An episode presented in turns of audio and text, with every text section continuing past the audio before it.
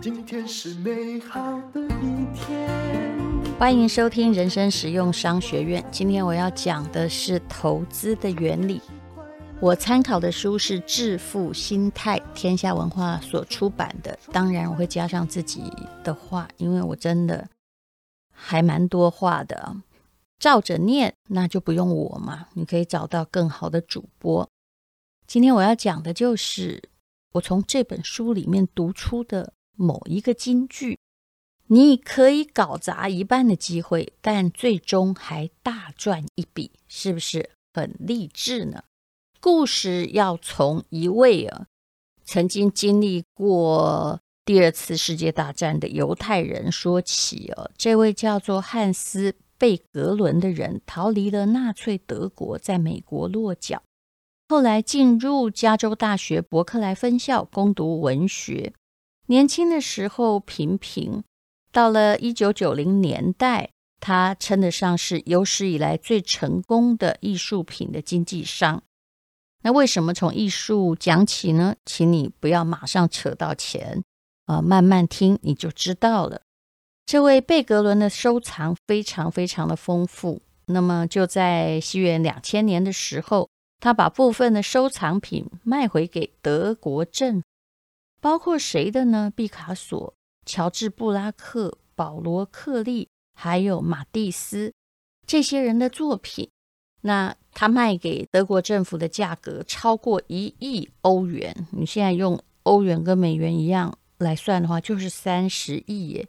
可是这三十亿台币叫做降价大拍卖，为什么？因为在民间市场的价格，如果他拿去拍卖会苏富比拍的话，大概可以卖到三百亿台币。所以德国政府也觉得这算是捐赠的行为哦。那为什么他可以拥有这么多这么贵的经典艺术品呢？他怎么会知道年轻的时候他就买了这些东西？怎么会知道他到了这个世纪的话，这些画会越来越贵啊？那有人说是他有眼光，有人说是他有运气。但是呢，也有人去研究这个贝格伦的行为，提出了第三种解释，就是关于投资的解释。就算是在艺坛好了，高明的投资人会买进大量艺术品。啊，这个投资公司叫做零点研究，他是这么评价的：他说，这些收藏品中有一部分已经证实是精明的投资。被持有足够长的时间，也就是他在涨的时候，他没有一直觉得，哎呀，我要换现金就把它卖掉了。而且艺术品这个东西是这样，只要那个艺术家很厉害哦，他可能比股市还厉害。为什么？因为只要你买到毕卡索的，你觉得它可能跌吗？不太可能吧。嗯，那这些艺术品被持有足够长的时间。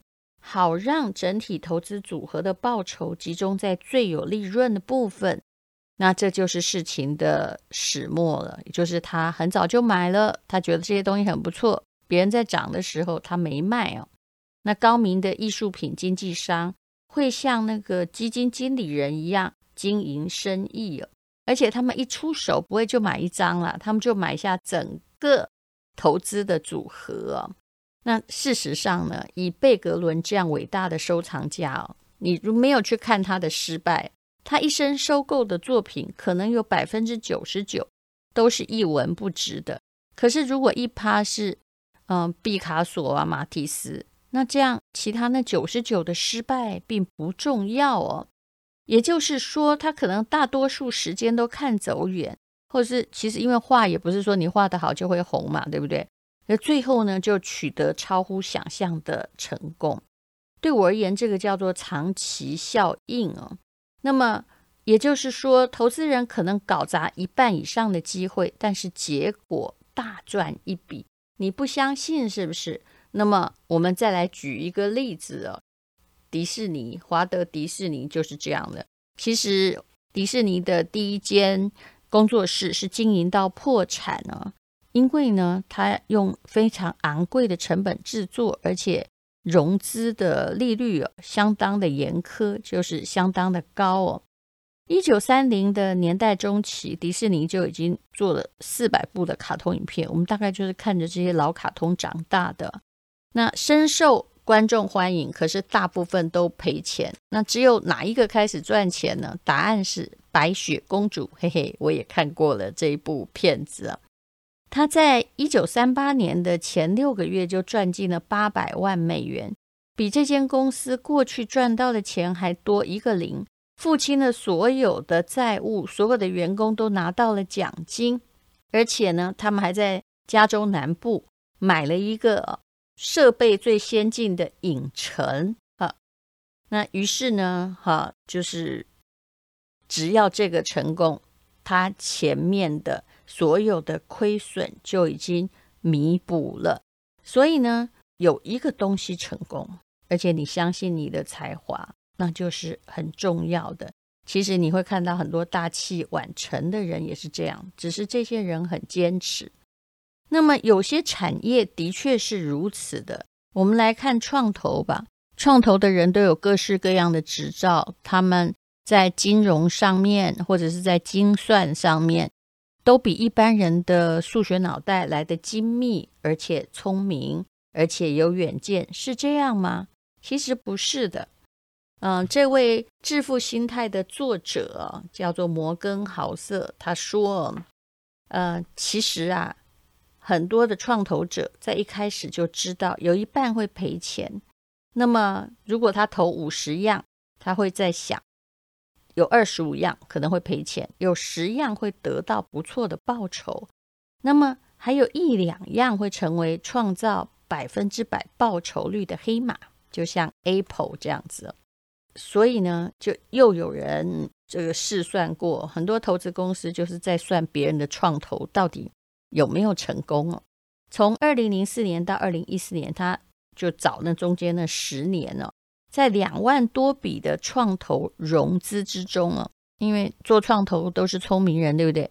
你猜成功率如何呢？百分之六十五是赔钱的，有二点五趴赚进了十倍。到二十倍，有一趴的公司报酬率超过二十倍，只有零点五趴的公司获利在五十倍以上。这大概就是你在 N 年之前买台积电，大概就是这个意思哦。那在两万一千笔的投资之中，大概只有一百家公司可以获得非常非常丰厚的报酬，这也是创投产业的获利来源，所以。创投产业而言，他投错公司哦，是很常有的事情。我以前不太了解创投，后来在中欧国际工商学院读书的时候，因为同学都在上市嘛，然后他们上市之前呢，要天使轮啊，A 轮、B 轮、C 轮、D 轮。我心里在想，怎么会有这么多傻子啊，再来投这些企业？我后来就懂了，原来投的人未必要成功，他只要看到你可能会成功。他就必须投你，也许你就是就五十家嘛，至少会赔二十五家。那有的就是平平，但是最重要的是他有投，而且还要靠点运气。五十家要一家大大成功的话，那他就是赢了。创投产业的风险非常非常高，哎，这么聪明的人，风险都这么高，你怎么会去到处去问人家名牌呢？而且你问名牌的对象还很奇怪，他自己还可能完全没有成功过，是不是？也就是你可能在投资的时候有一些失败，但是你不要心急。但重点在于，听完这些故事，你不应该孤注一掷，对不对？是的，创投公司从来不会孤注一掷，他要确保那五十家里面。至少有一家是非常成功，那么创投就可以活下去，而他们也真的可以获利。那如果你是一个完美主义者，就是投五十家每一家都不能失败的人，那么请问谁会让你做创投？不会啊，呵呵，因为呵 呵你没有投的可能就会成功。所以有些时候不入虎穴焉得虎子。当然啦。身为一个人哦，我也不能让你像创投公司那样高兴怎么投就怎么投。但是我们来换一个比较光明的说法，其实人生只要做对一件事情，其他的你做错或做的不好，你有没有发现你大部分会成功呢？什么叫做对一件事情？其实很多事啊，就比如说，好，以台湾人而言，买对一间房子，是不是？我有一阵子啊，就是在想要住到这个比较市区去，然后再看房子。我看到的都是一个老太太哦，出来呃跟中介说啊，房子要卖了。我、那每一间啊，大概就是在中正区附近，一间老房子也都要一亿呢。那就是他们年轻的时候工作在附近，大部分是公务员哦。他们买对了房子，所以买对了一间房子，那你这辈子就等于就是找到了那个。五十分之一，就你创投成功，那再来还要什么呢？对啊，嫁对老公也是啊。当然，我现在讲的跟幸福无关了，也就是他的财务很稳定啊，那也算是很成功。啊，不然就去一家好公司啊。如果你很早很早就在台积电，我相信呢，也是把你养得盆满钵满哦。当然，你可能会很辛苦了，所以这时候，呃，如何在辛苦中求生，而且有命去享受。你后来的财富，这点也是很重要的。那买对一个股票，嗯，也是这样啊。像陈崇明老师的妈妈，她买的很多股票都是失败的，但是她里面就买了台积电。那只要其中有百分之二十的成功，而且她并没有急着卖掉，就一直在股子股孙在长期持有，那她就是成功了。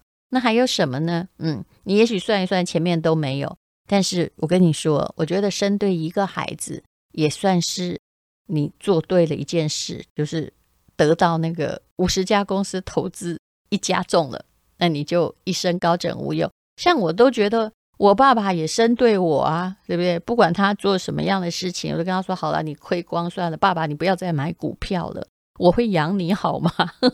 那你买，其实我也不好阻挡他了，但是他从来没有。赚过钱，因为他就是股市里面啊，这冲冲撞撞哈最厉害的那个人。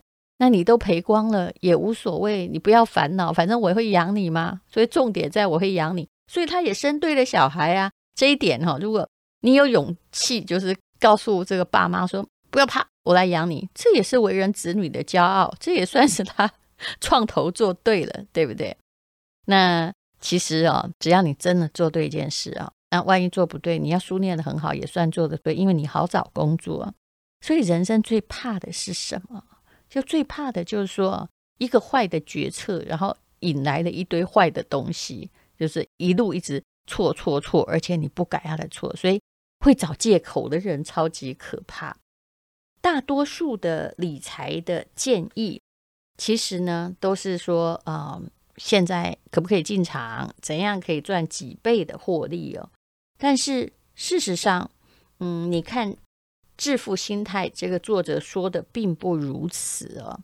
他曾经举过一个例子，我也曾经在节目中说过。不过在比较早期的时候，他说：“假设你活很久，哎，可以活到一百二十岁以上的话，呵 呵从一九零零年到二零一九年，每个月呢都省下一块钱美金。我们就举例了，嗯，因为只讲一块钱嘛，那就。”把它投进美国股市里哈，假设一块钱可以买到股票的话，那不管景气好坏哦，就算经济学家大声疾呼说一定会跌，而你死也不动，继续每个月投一块钱，好，这个人叫 A，对不对？哈，再来呢，也就是说，B 这个人是怎么做？就 A 就是完全纹风不动，每个月投一块钱，在一九零零年到二零一九年，那。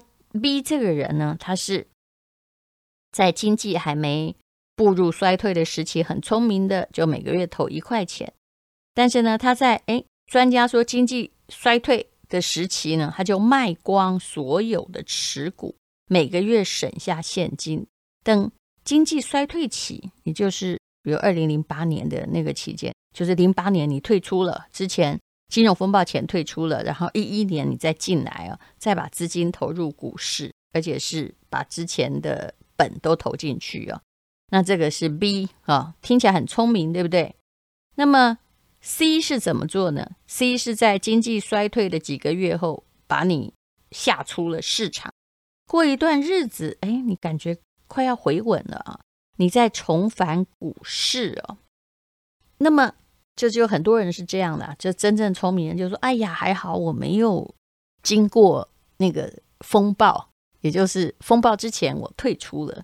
那到底退出好不好呢？也就是这个 C 啊，它是在这个。”经济衰退后的六个月卖光存股，然后衰退期结束六个月才重新投资哦。那 A、B、C 谁赚得多？其实 B 跟 C 你把它视为是同一个人好了，也不用讲得那么复杂。A 就是傻傻的嘛，每个月都一块钱。结果后来呢，A 呢就是在这一百二十年的期间，每个月一块钱，它的总额是四十三万多。B 呢是二十五万多。那 C 呢是二十三万多，也就是后面那两个有退出的人能够赚的钱实在不多，但重点在于他是有投入哦。如果你没有投入的话，你的钱大概你应该算得出来嘛？这你每个月存一块钱在抽屉里面，总共过了一百二十元，到底有多少钱？嗯，呃，过了一百二十年，也就是说，总共呢就只有我刚算了一下。总共这样很少啊，总共只有一万四千四百多块，对不对？就算呃，如果是你放在那种定存里面，也许会多一点呢、啊。当放抽屉就是这些。可是呢，那个傻傻在投美股的人，每个月都投，不管有没有经济风暴都投的，竟然有四十三万呢。当然，这故事不是要你只投一块钱哦，而是。按照比较理性的分析，就说这中间呢，这一百二十年之间有一千多个月嘛，一千四百多个月，只有呢三百多个月处于衰退期。这三百多个月算起来也很可怕，对不对？如果你用年来算，也是几十年的，占整体时间的二十二趴，也就是事实上呢，股市上升的时期是七十八趴。所以如果你可以在这种风险的时间保持冷静，而且那个叫做存股嘛，你还是投一块钱，那你买的股票就会变得比较多，对不对？因为现在股价比较低啊，在那个衰退的时期，所以后来呀，无论如何，这些长期投资者所拥有的金额，都比那些自以为聪明，然后暂时退出，等风向好都才进来的人。拥有的多，非常非常的多，所以啊，举一个近期的例子啊，这是《致富心态》里面这本书里面说的。他说呢，如果你在这个二零零八年的年末就金融风暴，到二零零九年年初几个月的投资行为啊。可能比两千年到二零零八年间这八年间做的事更影响到你一生得到的投资报酬。对啊，因为那个时候是低档，如果你有进场的话。所以呢，什么叫做投资天才？投资天才是众人失去理智的时候还能正常行事的人，相信你的长期效益，就算你搞坏了一半以上。你也还是可以获得最后的成功，买到你的毕卡索，但是就是要把它留久一点。好，那么不知道今天大家有没有收获？这就是我所说的，就算你搞砸了一半，你还是可以获利多多。今天是勇敢的一天，没有什么能够将我